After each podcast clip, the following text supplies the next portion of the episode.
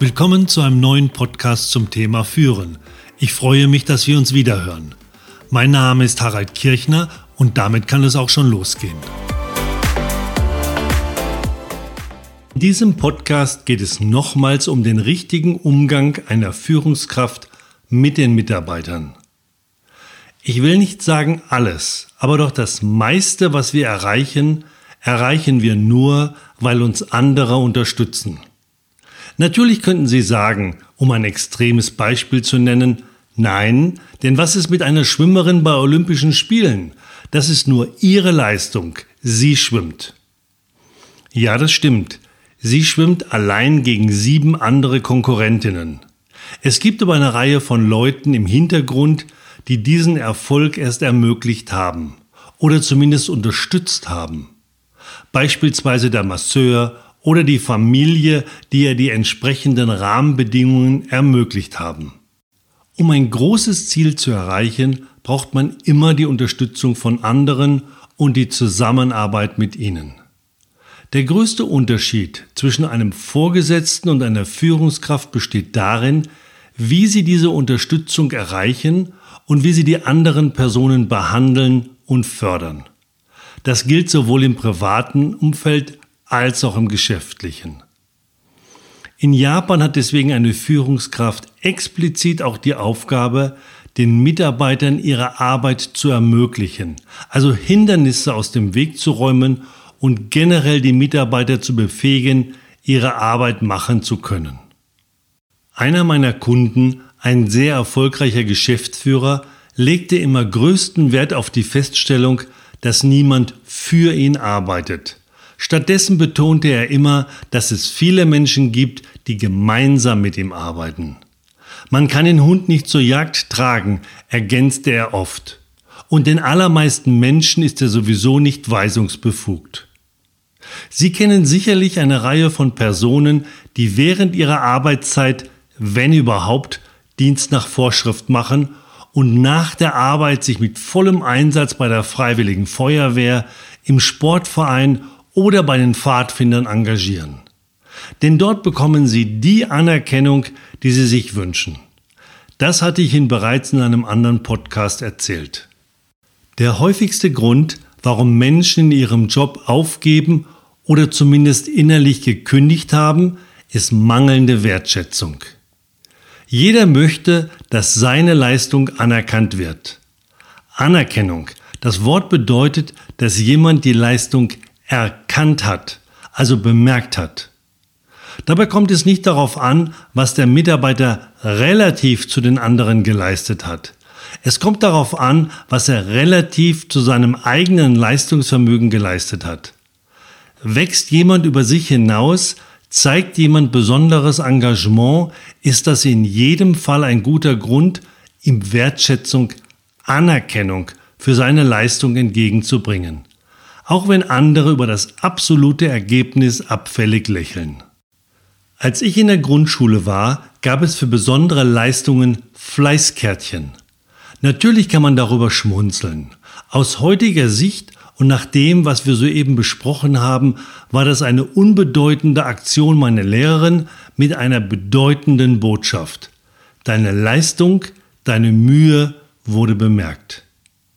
Es ist wichtig, Menschen, mit denen wir zusammenarbeiten, das Gefühl von Wertschätzung zu geben. Das ist ein wesentlicher Grundbaustein, damit unsere Mitarbeiter gemeinsam mit uns an einem Strang in dieselbe Richtung ziehen. Drücken wir deshalb, wann immer wir etwas bemerken, unsere Wertschätzung aus. Feiern wir die Erfolge unserer Mitarbeiter so, als wären es unsere eigenen. Die Wertschätzung der Arbeit des Mitarbeiters ist eine wesentliche Voraussetzung, damit sie uns als Führungskraft akzeptieren. Wir gehen voran, sie folgen uns. Wir sagen, was gemacht werden muss, sie tun es. Dies ist besonders wichtig für sogenanntes laterales Führen. Damit bezeichnet man das Führen von Mitarbeitern, denen man nicht weisungsbefugt ist, die man also weder befördern noch entlassen kann und denen man auch sonst keine Belohnungen zukommen lassen kann. Diese spezielle Konstellation hat man häufig als Projektleiter.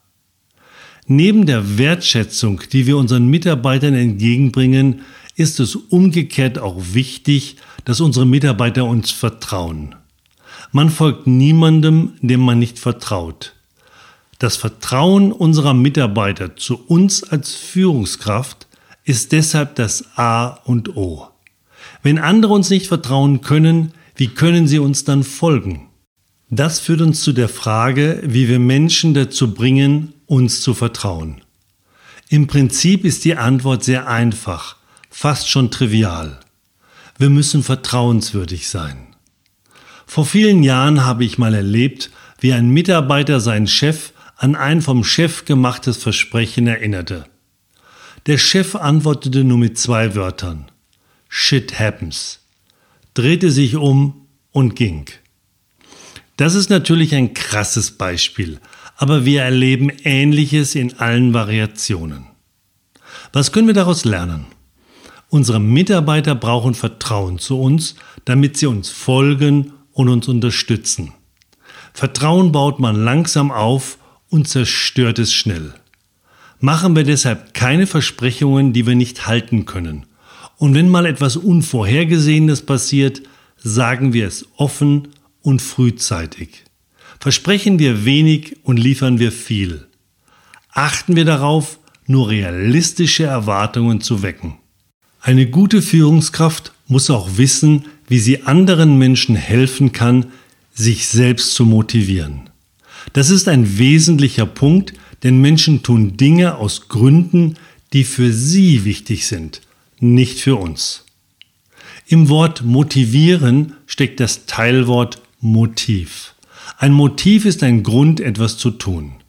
Das kennen wir alle aus vielen Krimis, wenn der Inspektor fragt, was war sein Motiv? Also mit anderen Worten fragt er, warum der Täter das getan hat. Man braucht nun keine Krimis zu schauen, um zu verstehen, dass Menschen Gründe brauchen, um etwas zu tun.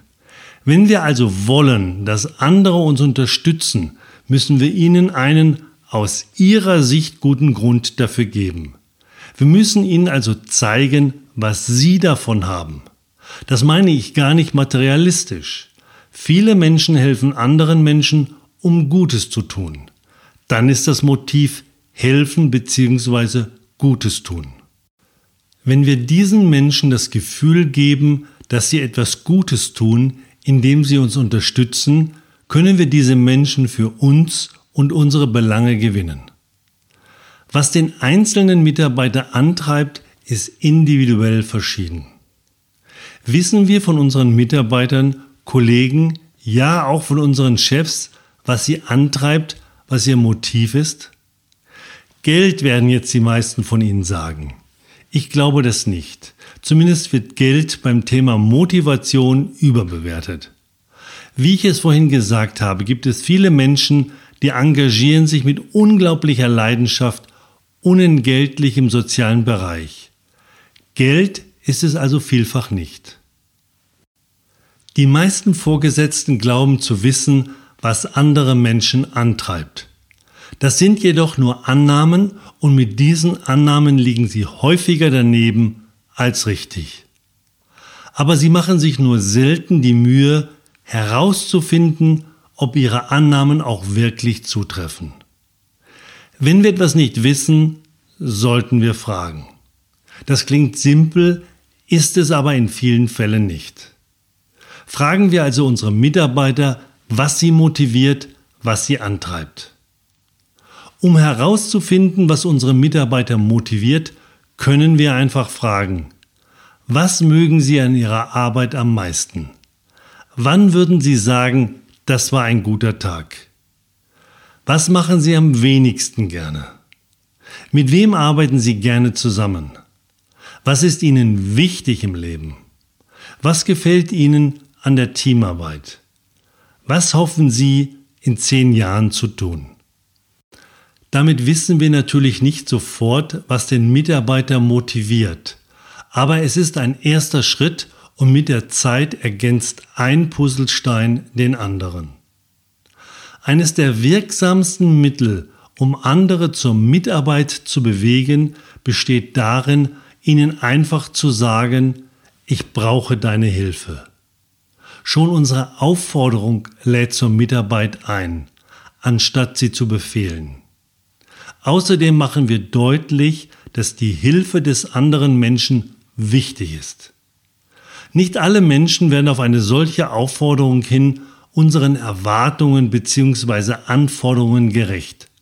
Aber auch wenn wir nicht alles bekommen, was wir erhofft oder erwartet haben, werden wir immer mehr bekommen, als wir sonst bekommen hätten. Denn wer nicht fragt, der bekommt auch nichts. Eine Form der Mitarbeit kann auch das Mitdenken sein. Fragen wir deshalb unsere Mitarbeiter, was sie davon halten, was sie vorschlagen oder tun würden. Auf diese Weise werden die Vorschläge jedes einzelnen Mitarbeiters zu Impulsen oder Anregungen für den Rest der Gruppe. Scheuen wir uns also nicht, andere, speziell unsere Mitarbeiter, einzubeziehen, indem wir sie fragen, was denkst du, was sollten wir tun? Was würden Sie tun, wenn Sie an meiner Stelle wären? Welche Möglichkeiten übersehen wir? Welche Informationen oder Ideen haben Sie, die von Nutzen wären?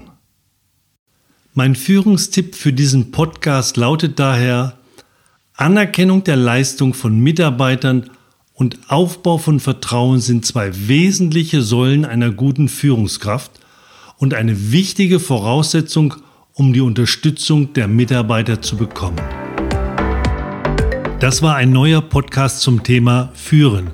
Ich wünsche Ihnen weiterhin viel Erfolg und Freude als Führungskraft. Mehr über unsere Trainings erfahren Sie unter smart-fox-training.de. Mein Name ist Harald Kirchner und wir hören uns.